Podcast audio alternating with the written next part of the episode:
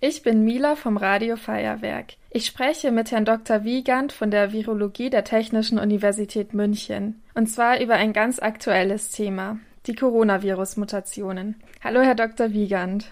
Hallo, Frau Westphal. In den Nachrichten geht es momentan ja die ganze Zeit um die Coronavirus-Mutationen. Was sind denn Mutationen überhaupt? Eine Mutation ist grundsätzlich eine Veränderung im Genom, also im Bauplan des Virus.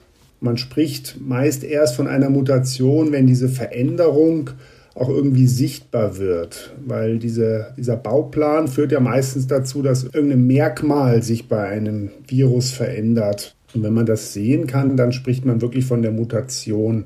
Ja, das hängt damit zusammen, da kommen wir vielleicht später auch nochmal drauf, wie so Mutationen überhaupt entstehen. Ja, und erst wenn diese Veränderung von Bedeutung ist für das Lebewesen, für das Virus in dem Fall, dann erkennt man überhaupt erst so eine Mutation. Oft fällt ja auch der Begriff Mutante. Wo ist denn da der Unterschied? Naja, eine Mutante ist sozusagen ein Virus, das eine Mutation beinhaltet. Ja, was ich gerade gesagt habe, eine Mutation, die tritt, das ist ein Einzelereignis. Das ist etwas, das tritt auf, kann aber auch sein, dass das gar nicht bleibt und sofort wieder verschwindet. Das hängt damit zusammen, was das für eine Mutation ist. Wenn aber diese Mutation in dem Bauplan, in dem Genom von dem Virus dauerhaft bleibt, dann nennt man dieses Virus eine Mutante. Ja, also Mutation und Mutante, wie der Name oder wie man schon hört, hängen sehr eng zusammen. Aber Mutation ist das Ereignis und Mutante ist dann sozusagen das Virus, das diese Mutation beinhaltet, das diese Mutation hat. Und warum mutiert ein Virus überhaupt? Ja, ein Virus mutiert indirekt. Ja. Ein Virus, die Mutation, da muss man sich anschauen, wie diese Mutationen passieren. Was macht ein Virus? Es vermehrt sich ständig. Ja, das ist ein Lebewesen, wenn man so will, wenn man es Lebewesen nennen möchte, das sich ständig sehr, sehr stark vermehrt. Man weiß ja, dass man ganz viele Viren teilweise in den Atemwegen hat und die eben auch teilweise überträgt auf andere Menschen. Das ist ja der Infektionsweg. Und wenn das Virus sich so stark vermehrt, dann muss ständig bei jeder Vermehrung, bei jedem Nachkommen, sozusagen bei jedem Viruskind, das Genom, der Bauplan abgelesen werden. Und für jedes neue Virus muss ein neuer Bauplan geschrieben werden. Und dieser Bauplan, das ist relativ lang, das ist ein, ein Bauplan aus 30.000 Buchstaben. Und diese 30.000 Buchstaben, die müssen für jedes neue Virus einmal abgeschrieben werden. Ja, und das macht das Virus innerhalb von sehr, sehr kurzer Zeit, ja, von ein paar Sekunden. Und das macht es innerhalb unseres Körpers, in unseren Zellen. Und bei diesem schnellen Abschreiben da passieren ab und zu einfach Fehler. Fehler, weil man sehr schnell ist, weil man ein bisschen ungenau ist. Man kann sich das, glaube ich, sehr gut vorstellen. 30.000 Wörter, wenn man jetzt überlegt, äh, man muss aus einem Deutsch oder aus einem Geschichtsbuch in der Schule beispielsweise drei Seiten ganz, ganz schnell abschreiben. Ganz oft hintereinander. Dann kann sich, glaube ich, jeder sehr gut vorstellen, dass man da ab und zu mal einen Fehler macht. Ja, da schleichen sich Fehler ein, die entweder man vergisst, ein Wort zu schreiben oder man schreibt den Buchstaben falsch oder man hat vergessen, dass man das Wort schon geschrieben hat und schreibt es zweimal hin. Und das sind genau die gleichen Sachen, die bei einem Virus passieren können. Und die passieren einfach zufällig. Die passieren zufällig, weil man einfach sehr schnell arbeitet. Ja, so funktioniert das Virus und deswegen entstehen automatisch immer mal wieder Mutationen oder eben Fehler. Eine Mutation ist nichts anderes als sozusagen ein Abschreibefehler. Und welche Gefahren können dann von einem mutierten Coronavirus ausgehen? Das kommt ganz darauf an, was das für eine Mutation ist. Wir haben ja eingangs schon gesagt, eine Mutation ist grundsätzlich einfach mal nur irgendeine Veränderung oder irgendein Schreibfehler. Und damit eine Mutation sozusagen gefährlich wird, da müssen zwei Voraussetzungen erfüllt sein. Zum einen muss dieser Schreibfehler, der passiert, trotzdem noch Sinn ergeben. In einem Satz, wenn man einen Satz schreibt und baut da einen Fehler ein, dann merkt man recht schnell, wenn man den liest, ob dieser Satz noch Sinn ergibt. Ja, wir können uns mal beispielsweise einen ganz einfachen Satz überlegen. Wir sagen, die Sonne scheint hell. Wenn man das sagt, die Sonne scheint hell, und das ist ein Teil von dieser Seite aus dem Deutschbuch, die man abschreiben muss, und man baut da aus Versehen einen Fehler ein, indem man nicht richtig nachdenkt auch oder, oder zu viel nachdenkt und sagt, ja, die Sonne, die scheint wahrscheinlich sehr hell. Dann schreibt man das Wort sehr hell dazu. Die Sonne scheint sehr hell. Da kann man überlegen, gibt es Sinn? Ja, das gibt nach wie vor Sinn. Die Sonne kann ja auch sehr hell scheinen. Ja, oder man könnte noch zwei Buchstaben hinzufügen zu hell und sagt, die Sonne scheint heller. Das ist auch ein Fehler, den man einbaut, aber der macht Sinn. Und das ist eine wichtige Voraussetzung bei so einem Abschreibefehler, bei so einer Mutation. Die muss Sinn ergeben, das heißt, die muss funktionieren, diese Mutation. Und viele Fehler, die man schreibt, die nicht funktionieren, die sind nicht stabil. Das heißt, diese, diese Fehler, die bleiben nicht. Und solche Viren, die solche Mutationen haben, die scheiden sofort aus. Ja, solche Abschreibefehler passieren, aber die erkennt man nicht. Und der zweite wichtige Aspekt für eine Mutation ist, das Virus muss durch diesen Abschreibefehler, durch diese Mutation irgendeinen Vorteil haben. Und wenn man jetzt bei einem Virus, wie dem Coronavirus beispielsweise, feststellt, da gibt es eine Mutation und die kommt sehr oft vor, die entdeckt man an verschiedenen Stellen, nicht nur zufällig mal bei einem Menschen, sondern bei ganz vielen Menschen. Nicht nur bei einem Menschen in München oder in Berlin, sondern auch in anderen Städten. Und diese Menschen haben gar nicht so direkt miteinander zu tun oder Kontakt gehabt dann merkt man, ja, diese Mutation, diese Veränderung, die ist was Besonderes, die bietet dem Virus wahrscheinlich irgendeinen Vorteil. Und wenn sowas auftritt, dann ist so eine Mutation überhaupt relevant oder, wie Sie jetzt gesagt haben, dann ist die Mutation vielleicht gefährlich für uns. Und wie schaut es dann konkret aus? Also kann sich dann was an dem Krankheitsverlauf ändern oder vielleicht an der, an der Ansteckung? Also wie wirkt sich das auf uns aus? Das ist richtig. Genau das sind diese Eigenschaften von Mutationen, die eben eine große Rolle spielen. Also ich habe ja eben gesagt, das Virus muss irgendeinen Vorteil haben durch diese Veränderung, durch diese Mutation. Und ein Vorteil ist beispielsweise, dass das Virus noch effizienter, noch besser Menschen infizieren kann, zum Beispiel noch schneller. Und das macht es zum Beispiel dadurch, dass es besser an diese menschliche Zellen sich anheftet. Ja, ein Virus muss ja erstmal in menschliche Zellen hinein. Es kann ja nicht alleine sich vermehren. Ohne die menschlichen Zellen kann das Virus gar nicht existieren. Das heißt, es muss in die Zellen hineinkommen und dazu, man kann sich das so vorstellen, dass das Virus sozusagen auf der Oberfläche einen Schlüssel hat und den muss es in ein Schloss reinstecken.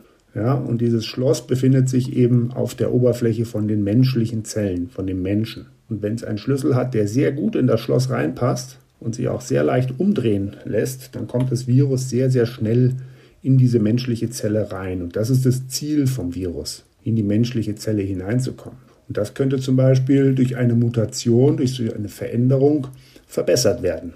Ja, das wäre dann ein Vorteil für den Virus, wenn es noch schneller in die menschliche Zelle hineinkommt.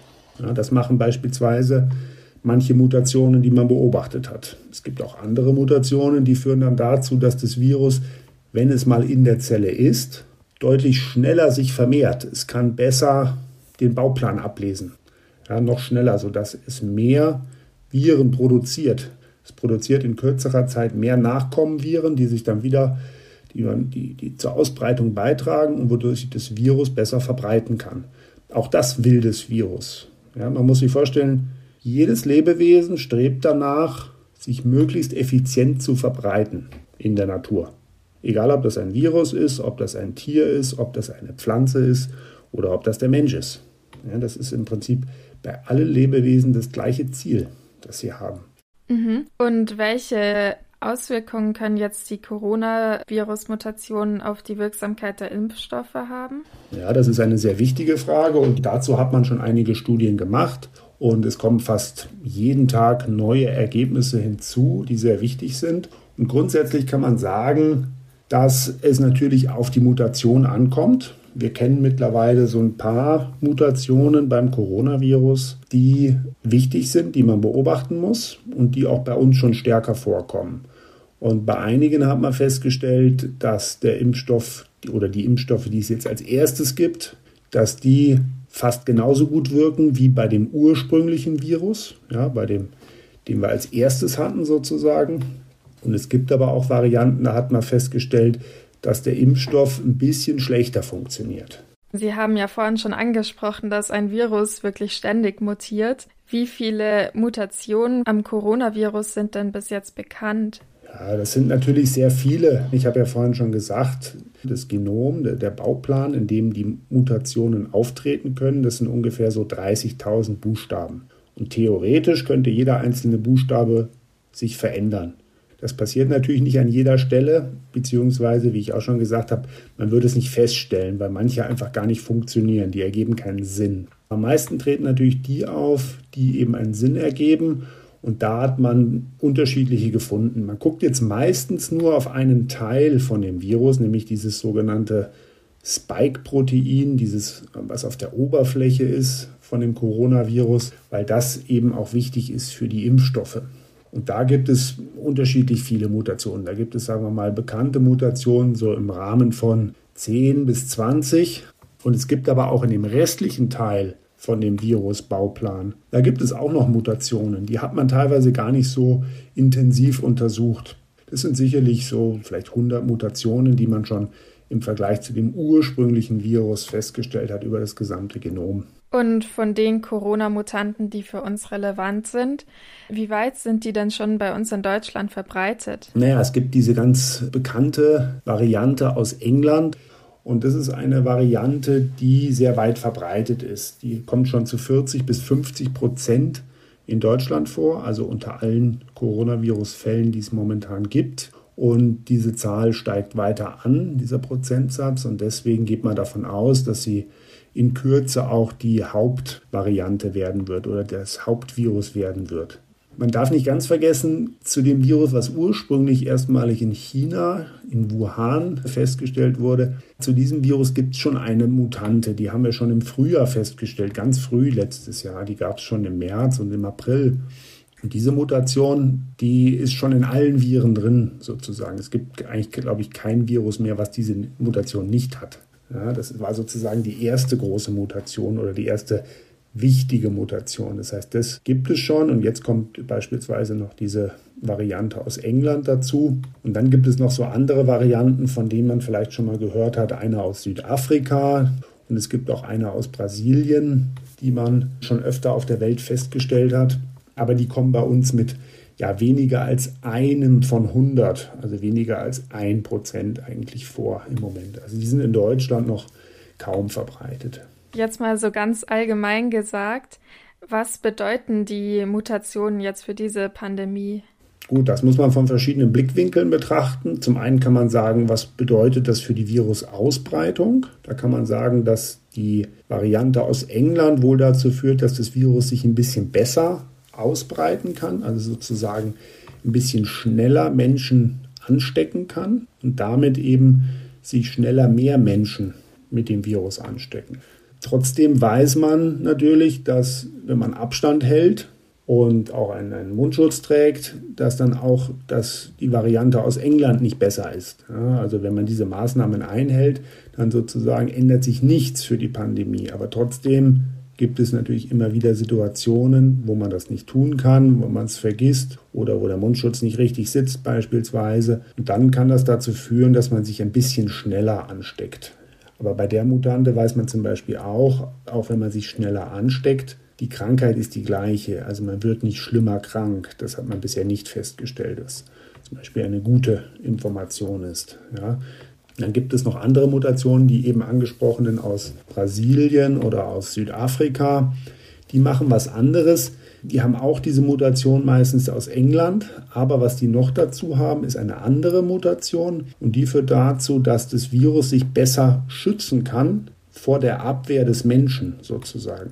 Der Mensch versucht ja die Viren in sich immer zu bekämpfen und dafür haben wir das Immunsystem. Das ist unsere Polizei, die erkennt meistens sehr schnell die Viren in unserem Körper und scheucht sie wieder raus oder ja, steckt sie ins Gefängnis sozusagen. Und die Viren haben eben durch so eine Veränderung, durch so eine Mutation einen Weg gefunden, sich besser zu verstecken vor dieser Polizei. Und diese Viren sind bei uns eben noch nicht so weit verbreitet, habe ich eingangs gesagt. Aber die können auch dazu führen, dass natürlich die Virusverbreitung etwas effizienter stattfindet. Also sozusagen die Pandemie jetzt nicht dadurch schneller zu Ende geht, sondern vielleicht eher sich ein bisschen stärker ausbreitet, wenn wir nicht aufpassen. Aber die Impfstoffe funktionieren gegen alle diese Viren grundsätzlich. Gegen manche funktionieren manche Impfstoffe nicht ganz so gut, aber trotzdem funktionieren sie grundsätzlich und bieten einen gewissen Schutz. Und gegen die englische Variante beispielsweise, die, die bei uns ja schon recht stark vorkommt, funktionieren die bestehenden Impfstoffe immer noch sehr, sehr gut. Insofern haben wir sehr gute Möglichkeiten, uns trotzdem zu schützen und damit werden wir die Pandemie trotzdem in den Griff bekommen, egal ob diese Mutationen auftreten. Alles klar, dann vielen Dank für das Interview. Sehr gerne.